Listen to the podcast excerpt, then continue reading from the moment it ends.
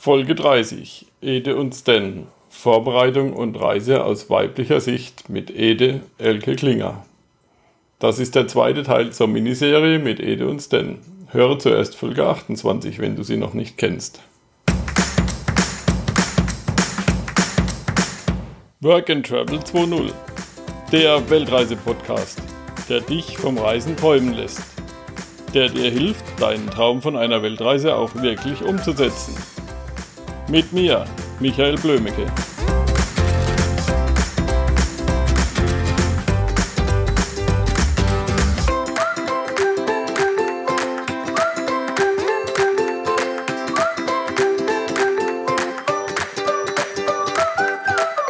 Ja, hallo Ede. Hallo. Oder Elke. Wir wollen ja mal separat sprechen, also einmal mit dir und der weiblichen Sicht der Dinge und nachher mit Stan, also Carsten, um die männliche Sicht der Reise ein bisschen zu erforschen. Ja.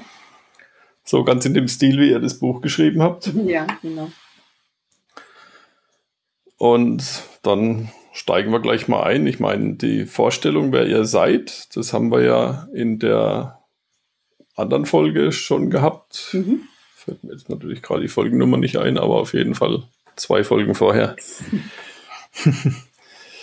ähm, was war dein, deine größte Schwierigkeit bei der Vorbereitung? Bei der Vorbereitung war die größte Schwierigkeit, mein bisheriges Leben also gefühlt hinter mir zu lassen. Also mein, mein geliebter Job, meine Freunde, die Kinder, das, das war das Schwierigste, einfach zu sagen, ich, ich habe das Gefühl, dass sich da was ganz, ganz gravierend ändert. Ich wusste überhaupt nicht, was es ist. Es hat sich wirklich angefühlt, als ob ich mit verbundenen Augen in eine völlige Leere springe, von der ich nicht weiß, wohin ich springe, aber ich habe gewusst, was ich alles hinter mir lasse. Und das war in der Vorbereitung unglaublich schwierig für mich. Ja, und du hast gewusst, du springst. Und ich habe gewusst, ich, ich springe. Also ähm, ich habe auch gewusst, dass ich springen will, also dass ich irgendwie ähm, das jetzt auch erfahren will. Also ein, ein am Abgrund stehen bleiben wäre für mich nicht in Frage gekommen. Also äh, das hätte sich dann für mich irgendwie komplett unfertig angefühlt, nicht zu Ende gebracht. Und insofern, ich wusste, dass ich springe und springen will. Aber ich hatte da unglaubliche innere Kämpfe mit mir auch auszustehen. Mhm. Und wie war es dann nach der Reise in der Beziehung auf die Sachen, die du hinter dir gelassen hast, also Sachen und Menschen? Ja, also nach der Reise war natürlich alles komplett anders. Also ich habe dann schon während der Reise gemerkt, äh, dass ich nicht in was Schwarzes gesprungen bin, also so ab der Hälfte der Reise würde ich mal sagen. Bis dahin war der Sprung immer noch in, in irgendein un, undurchdringliches, dunkles Etwas. Und ab der Hälfte der Reise, also nach äh, fünf Monaten in etwa, habe ich dann gemerkt, dass in diesem Springen auch ein sich fallen lassen drin steckt und dass mir diese dieses sich treiben lassen, die Zufälle, die dann kommen, das, was mein Leben dann plötzlich ausgemacht hat, dass das das Allerbeste ist, was mir geschehen konnte. Und ich konnte mich von Tag zu Tag mehr auf diese Zufälle einlassen und ähm, habe gelernt, dass den Druck, den ich früher immer in meinem Leben meinte zu brauchen, damit ich Dinge voranbringe, dass ich den einfach sein lassen kann und dass die Dinge, die mir begegnen, die besten sind, ähm, die es geben kann. Und mit diesem Gefühl bin ich dann auch zurückgekommen. Und das hat natürlich hier dann auch zu großen Irritationen wiederum bei vielen Freunden zum Beispiel auch geführt, die gesagt haben, na hallo, du, du warst doch immer so Augen auf und durch und klar, mach mal noch und hier und, und jetzt auf einmal äh, bist du so relaxed und hast keine Lust oder sagst, auch muss auch nicht sein, wo, wo ist denn die alte Elke hin? Also die Irritation, die war dann wirklich auf der Seite einiger Kunden und auch einiger Freunde. Und ja. ich habe mich aber in meiner, in meiner neuen Haut fühle ich mich um Welten wohler und, und angekommener. Und äh, ja, habe so das Gefühl, dass das ist wie, wie mh, ein Stück weit auch ein anderes Leben, was ich seitdem führe. Ja. Mhm. ja Reisen ist ja eine große Weiterentwicklung. Ja, definitiv. Das ist, so, das ist so ein Speed, den das Ganze nimmt. Ähm, ich gar nicht weiß, wie man diese Erfahrung und diese Erkenntnis auf eine andere Art und Weise auch in dieser Geschwindigkeit, also für, für solche Umbauten ist ja im Endeffekt auch ein Jahr, finde ich, dann wieder gar nicht lang. Und ich wüsste nicht, was hier zu Hause geschehen sollte, ist, dass man hier so eine tiefgreifende Erfahrung machen kann. Das weiß ich nicht, kann ich mit nichts vergleichen. Ja. Ja, du bist halt auch ganz aus dem Job und aus dem ganz normalen Daily Business draußen, wenn du so weit weg bist. Ja, genau. Also das, das war so von, von 100 auf 0 und, ja. und dann eben auch in einer völlig anderen Umgebung. Ne? Also es ist auch was anderes, wenn man in seinem altgewohnten Umfeld bleibt und, und alles bleibt eigentlich, wie es gewesen ist. Äh, nur an dir verändert sich was. Das ist was anderes, als wenn du unterwegs bist und du selber bist tagtäglich mit völlig neuen Erfahrungen konfrontiert, mit vollkommen neuen Erlebnissen, Menschen, Situationen. Das macht richtig was. Ja. Was hat dir unterwegs gefehlt auf der Reise? Die Kinder. Das ist das Einzige, was mir tatsächlich gefehlt hat. Also, das ist sicherlich einfach so ein Mutterthema. Also, das, das ist tatsächlich so, mit den Freunden war das mit dem Schreiben gut, mit, mit meinem Vater genauso. Also das war alles okay. Ähm, aber so mal ein Kind in den Arm schließen, den eigenen Sohn umarmen, das, das, das hat mir gefehlt. Mal so ein tiefes Gespräch unterwegs, das, das war halt nicht möglich. Also weil wenn man dann irgendwo in der Mongolei oder in Kasachstan oder sonst wo ist. Man hat, ist mit so anderen Themen konfrontiert als das, was die Kinder gerade hier erleben. Und, und wir haben dann einfach auch gesagt, macht ihr jetzt mal eure Reise und äh, richtig reden können wir danach wieder. Und ähm, das ist, glaube ich, den Kindern leichter gefallen als uns, wobei ich nicht sagen möchte, dass es denen wirklich leicht gefallen ist, da ein Jahr auf uns zu verzichten, aber die haben dann sich einfach geschützt, indem sie auch gesagt haben, was auf richtig intensiven Kontakt haben wir einfach wieder, wenn ihr wieder da seid. Mhm. Aber das hat mir gefehlt. Ja. Ja. Und an alles andere, da habe ich eher gemerkt, wie wenig ich eigentlich brauche. Und, und also materielle Dinge sowieso. Und das Schöne war eben, dass wir so viele tolle Menschen kennengelernt haben. Also auch diese, diese Kommunikation, die hat ja super funktioniert und das, das war eine Entdeckungsreise, die ich mir schöner nicht vorstellen kann. Und insofern war das eher eine unglaublich reiche Zeit, als, als dass es eine entbehrungsreiche Zeit war. Und insofern ähm, bin ich, fühle ich mich auch im Nachhinein und auch während der Reise habe ich mich im Endeffekt sehr, sehr beschenkt gefühlt von all dem, was da, was da um uns war und was uns da an guten Sachen geschehen ist. Auch wenn das hieß, mal irgendwo sechs Wochen mit dem LKW stehen, das war trotzdem eine gute Sache. Ja. Ja, das muss ja nicht schlecht sein, wenn man da doch mal ein bisschen mehr Zeit hat. Genau, genau. Noch ein bisschen gebremst wird. genau, man wird gebremst und man taucht ein und äh, ja, das, das ist, ich hatte, ich hatte gestern erst mit jemandem ein Gespräch, der ihm sagte, wenn ich äh, nur einen Tag irgendwo am Strand sitze, werde ich schon total unruhig. Und da habe ich dann auch gesagt, ja, das ging mir vor der Reise auch so und auch am Beginn der Reise war das so nach einem Tag so, jetzt äh, zieh mal weiter. Am Ende, nach einem Jahr, konnten wir drei Wochen irgendwo sein und es hat nichts gefehlt und es hat nichts mehr getrieben. Wir waren dann völlig in Ruhe und das, das war wirklich ein extrem großer Unterschied. Und das ist bis jetzt auch noch so geblieben. Das ist schön, ja. freue ich mich. Mhm. Ja, da fällt mir jetzt gerade die Frage ein, wie, wie hat sich deine innere Geschwindigkeit geändert? Mhm. Also, ich glaube, mein Grundtyp ist, ist nach wie vor der gleiche, dass ich Dinge, wenn ich sie mache, gut machen will und, und auch mit einem gewissen Tempo und, und dem Anspruch sowieso. Aber ich mache weniger Dinge und die dafür intensiver. Also ich sage viel, viel öfter, nein, das, das passt zeitlich nicht, das wird mir zu eng. Wo ich früher drei Sachen in den gleichen Zeitraum gepackt habe, mache ich jetzt eben nur eine Sache. Und ähm, das ist schon eine Verlangsamung, einfach in dem Sinne, dass ich sage, ich will mich auf eins konzentrieren, das mache ich richtig und nicht drei Treffen an einem Tag und hintereinander weg, sondern mit einer Person und das ist intensiv und dann ist es, fühle ich mich auch voll, dann, dann ist auch Schluss und dann reicht es auch. Und das war früher anders. Ich weiß nicht, ob ich es nicht gefühlt habe, ob ich da einfach das Empfinden dafür nicht mehr besaß. Ähm, auf jeden Fall empfinde ich es jetzt sehr stark, wenn ich merke, jetzt reicht's. Und das ist auch eine Qualität, die ich gewonnen habe. Mhm.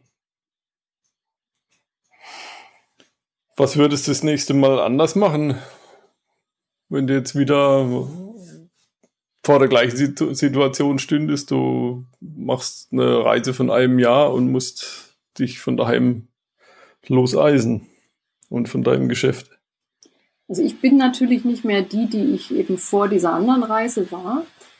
Ähm, was ich anders machen, also damit habe ich natürlich auch die Erfahrung dieser ersten Reise und damit ist diese, diese, diese große Unbekannte, die existiert so nicht mehr. Ich habe irgendwie eine Vorstellung jetzt von den Dingen, die sein können, die nicht sein können. Da gibt es irgendwie schon eine Form von einem Bild. Und das würde mir jetzt in jedem Falle die Ruhe geben, viel, viel weniger vorzubereiten, Dinge von vornherein viel, viel mehr kommen zu lassen.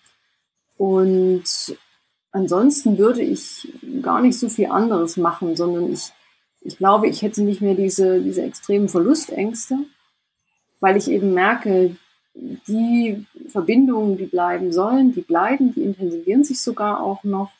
Und was sich eben irgendwie lockert oder auflöst, das hat dann halt seinen Grund und seine Zeit und seine Berechtigung. Das ist alles gut. Ich glaube, ich muss nicht mehr so festhalten. Ich kann von vornherein die Hände aufmachen und kann sagen, ich bin offen für das, was kommt und ähm, muss nicht mehr so klammern, wie das bei dem ersten Mal war. Und, und ich glaube, ich kann von Anfang an mehr sagen, ich bin auf der Reise. Dass sich das wieder in der Veränderung äh, auswirken wird, dessen bin ich mir bewusst, dass es also wieder was verändern würde. Aber ich würde mich jetzt mehr darauf freuen, weil ich einfach sage, es, es kann nur besser werden, weil die Erfahrung, die ich da mache, das, das ist was unglaublich Bereicherndes und ähm, auf das würde ich jetzt nicht verzichten wollen. Insofern weniger vorbereiten, mehr die Hände gleich offen machen und weniger klammern. Das sind so die, die Dinge, ja. Ja.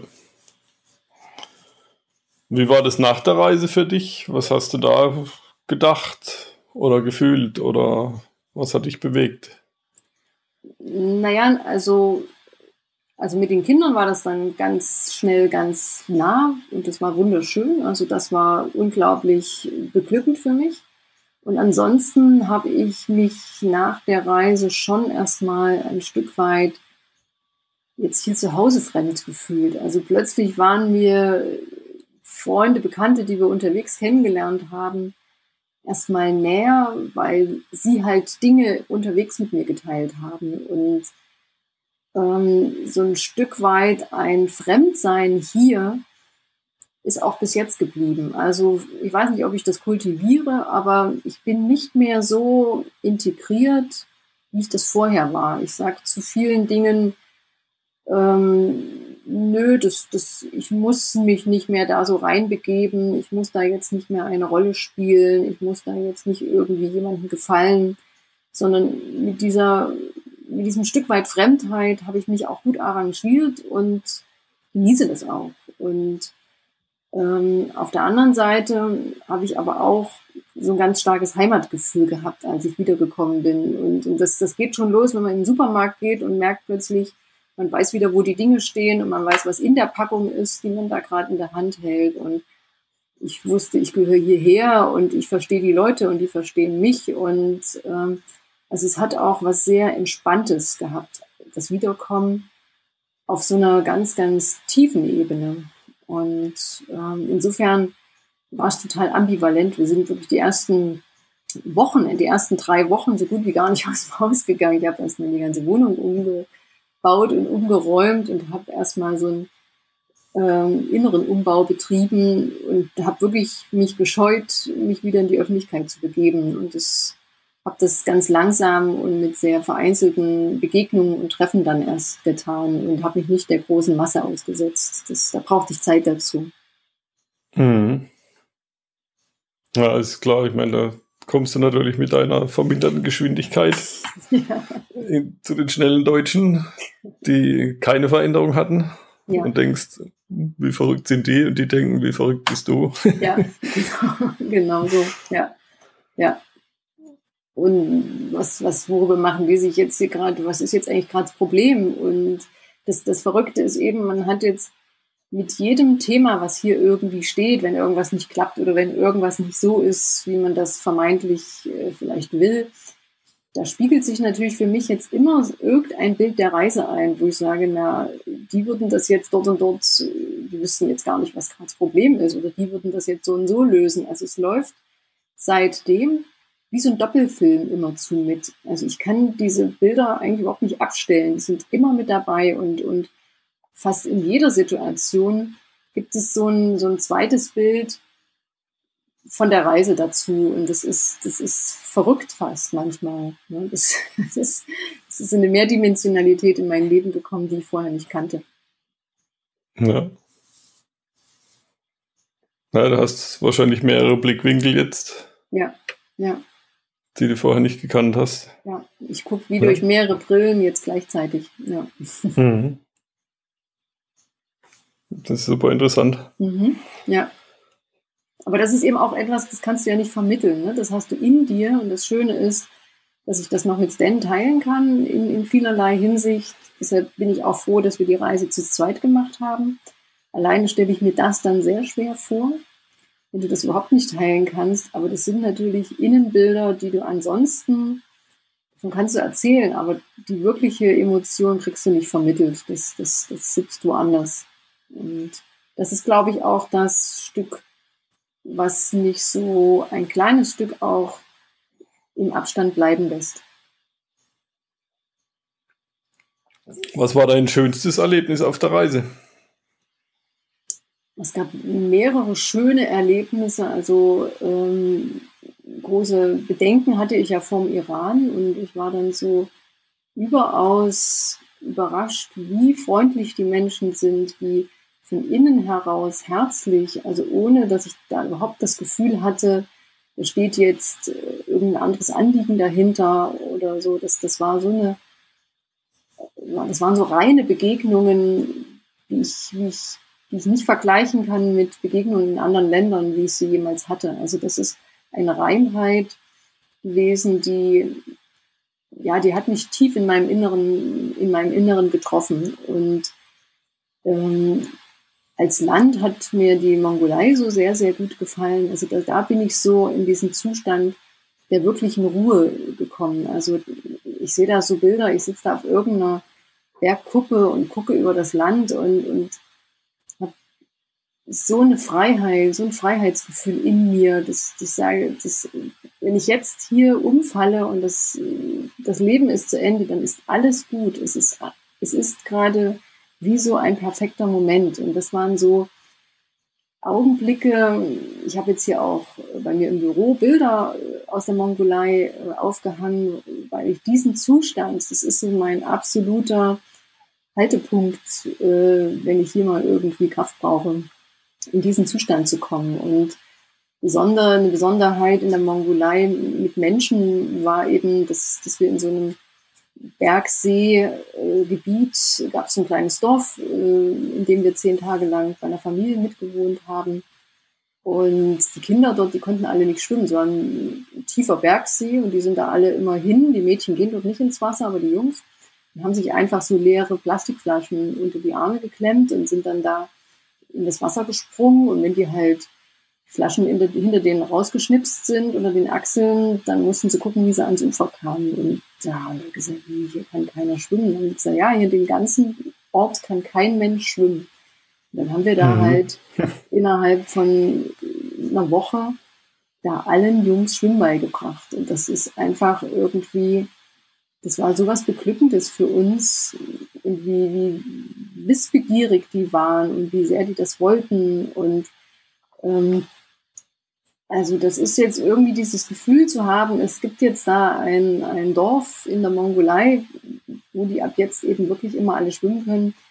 Ähm, das ist eben auch so eine Metapher, dass wir uns eben davor in, in der Türkei und, und auch noch im Iran ging es immer, was wollen wir uns alles angucken, was wollen wir alles gesehen haben. Und das nahm dann von Land zu Land immer mehr ab und es ging, bis wir uns eigentlich nichts im Sinne von Sehenswürdigkeiten angeschaut haben, sondern einfach die Begegnung mit den Menschen, das Zusammensein mit einer Familie, das Zusammensein mit irgendeiner Gruppe, die, die Ereignisse, wenn dann für uns abends ein Hahn geschlachtet wurde in Laos und also diese Begegnung, das war es dann, was wirklich dieses, dieses berauschende Glücksgefühl auf der Reise ausgemacht hat. Und dieses Gefühl, irgendwie auch positive Spuren hinterlassen zu haben, weil also man hinterlässt ja nicht nur positive Spuren, sage ich mal, weil man ja in dieser Abgeschiedenheit bringt man ja dann auch äh, etwas mit,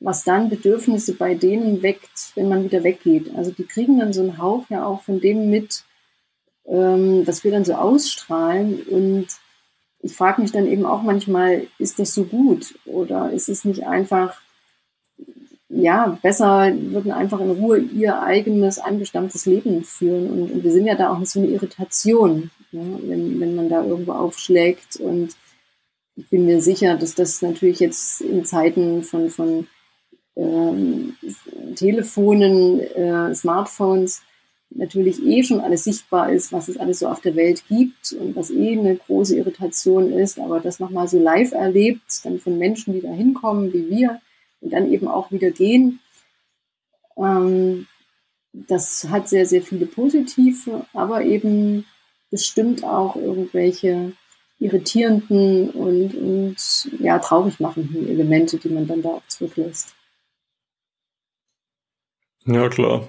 Man man bringt halt immer einen Einfluss mit. Ja, ja. Und ob der dann immer positiv ist oder auch mal negativ, da klar. Ja. Und trotz allem sind wir eben auch bis heute mit vielen dieser Leute weiter in Kontakt und es ist irgendwie, also diese Kontakte reißen auch nicht ab. Es ist einfach etwas, das gehört jetzt zu unserem Leben Morgen kommen uns wieder äh, Leute besuchen, die wir im Iran kennengelernt haben. Und ähm, also das ist, also das hat sich so infiltriert in unser hiesiges Leben eben auch. Und es ist nicht mehr voneinander zu trennen. Ja, habt ihr also Freunde auf der halben Welt. Ja, genau, ja. Was würdest du jemandem raten, der auch so eine Weltreise machen will? und jetzt so den Traum hat und die Vorbereitung startet? Also erstmal würde ich ihm raten zu gucken, warum will er das machen. Also ist es wirklich sein eigener Wunsch oder ist es ein von außen getriggerter Wunsch? Weil manchmal lebt man ja auch so die Wünsche von anderen. Und ich würde demjenigen schon empfehlen, hör drauf, willst du das auch wirklich? Und weil die Dinge, die einem dann so widerfahren, die, die bedeuten eben auch, äh, dass ich mich eröffne. Und wenn das dann, wenn ich dann unterwegs merke, eigentlich ist das gar nicht mein Ding hier wirklich, was ich hier gerade mache, das haben wir halt auch unterwegs erlebt, dann werden auch die Leute da regelrecht unglücklich dabei und brechen das dann ab und merken, das ist überhaupt nicht ihr Ding. Also die erste Frage ist, ist es was motiviert dich? Was ist deine Motivation, das anzugehen? Das zweite ist, dass er eben viele sagen, ja, ich kann mir das nicht leisten und hin und her.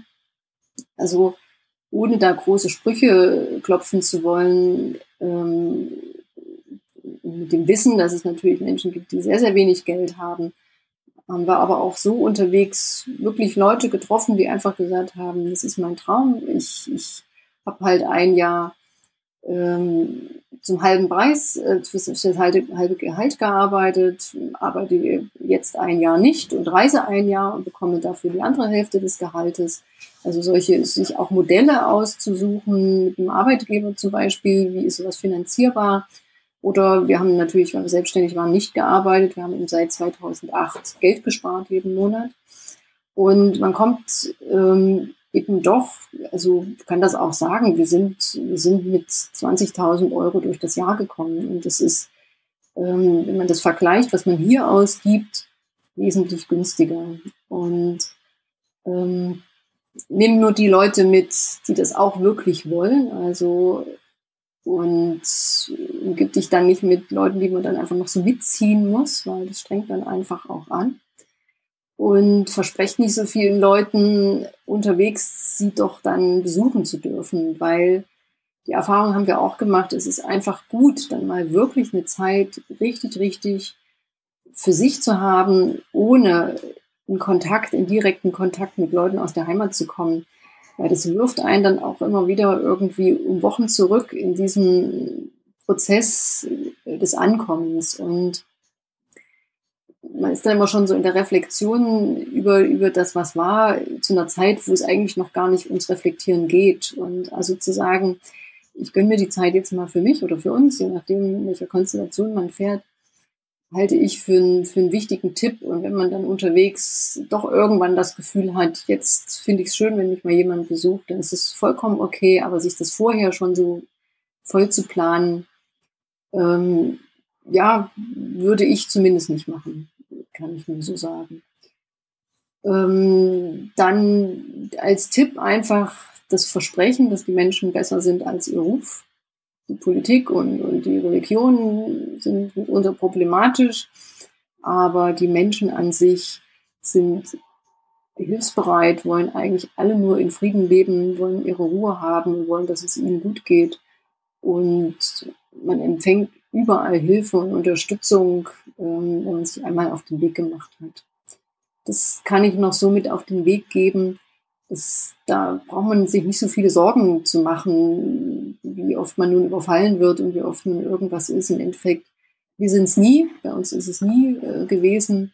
Einfach, und das ist auch ein Tipp, offen auf die Leute zuzugehen. Und das ist vielleicht auch noch so ein Tipp, den ich besonders uns Deutschen gebe nicht immer so mit unserer, wir wissen, wie es geht und wir haben schon unser Vorurteil, sondern mit dieser Offenheit. Und das haben wir einfach auch so gemacht, zu sagen, ich möchte wirklich kennenlernen, warum die Menschen so leben, wie sie leben, warum sie sich so entscheiden, wie sie sich entscheiden, warum sie Dinge tun, wie sie tun und nicht schon aus unserer Sicht eine Ahnung zu haben, wie es denn gehen müsste. Und, und das war auch ein ganz, ganz großer Türöffner der erstens viele neue Erkenntnisse in mein Leben gebracht hat und uns aber eben auch mh, hm, zu vielen Menschen gebracht haben, die es genossen haben, dass wir denen so auf Augenhöhe begegnet sind und nicht so eine richtende ähm, Einstellung hingebracht haben, sondern einfach zu sagen, wir finden das total spannend und wir schauen euch einfach gern zu und wir helfen hier gern mit. Aber einfach sagt uns, was wir machen sollen und nicht wir sagen euch, wie es geht ja, das sind ja. so meine Tipps. Mhm. Mhm. Ja, es gibt ja auch immer mehrere Wege, wenn man was erreichen will. Ja, genau. Mhm. Man kann ja Reis kochen wie ein Deutscher oder man kann Reis kochen wie ein Chinese und der macht genau. das bestimmt ganz anders. Genau. und der Laote und der Thailänder machen, die machen es wieder anders. Ne? Und es ist spannend. ja. ja. Ja, super. Jetzt mhm sind wir schon ganz ausgefragt. Mhm. Vielen Dank, dass du mir hier Rede und Antwort gestanden bist. Ja, ja, gern. Ich und möchtest du noch was sagen? Ja, ich, ich äh, spreche gern über diese Dinge und, und wenn da also, wenn es auch Leute geben sollte, die da wirklich Interesse haben, ähm, wir sind da auch gern an einem Austausch interessiert und ähm, also über diese ganz direkten, also wer da wirklich ehrliche Fragen hat, die, die können auch gerne an uns gerichtet werden und, und darüber gehen wir gerne auch in den Erfahrungsaustausch und äh, teilen das gerne auch mit anderen, die da, die da ähnlich ticken wie wir. Ja. Ja, wenn jemand was, eine Idee hat, eine Frage oder so, kann man ja, ja. einfach in workandtravel20.de in die Kommentare reinschreiben. Mhm. Oder auf der Facebook-Seite und ich leite es dann an euch weiter. Genau. Oder gebe euch gerne. einfach einen Link. Mhm. Genau. ja, super. Vielen Dank für das Gespräch. Ja, mir hat es Spaß gemacht. ja, mir auch. War sehr interessant. Und ich freue mich schon auf das Gespräch mit deinem Mann, mit Stan. Ja. Wie er die Sache sieht oder die Sachen oder die Erlebnisse. Okay. Die sagen nur Mann und Frau und Weltreise. ja. Und da verlosen wir ja dann zwei Bücher. Mhm. Und das machen wir natürlich in der nächsten Folge. Okay. In der Folge mit Stan. Und deswegen bis bald bei workandtravel20.de. Okay. Auf bald. Ciao. Ja. Tschüss. Danke. Tschüss.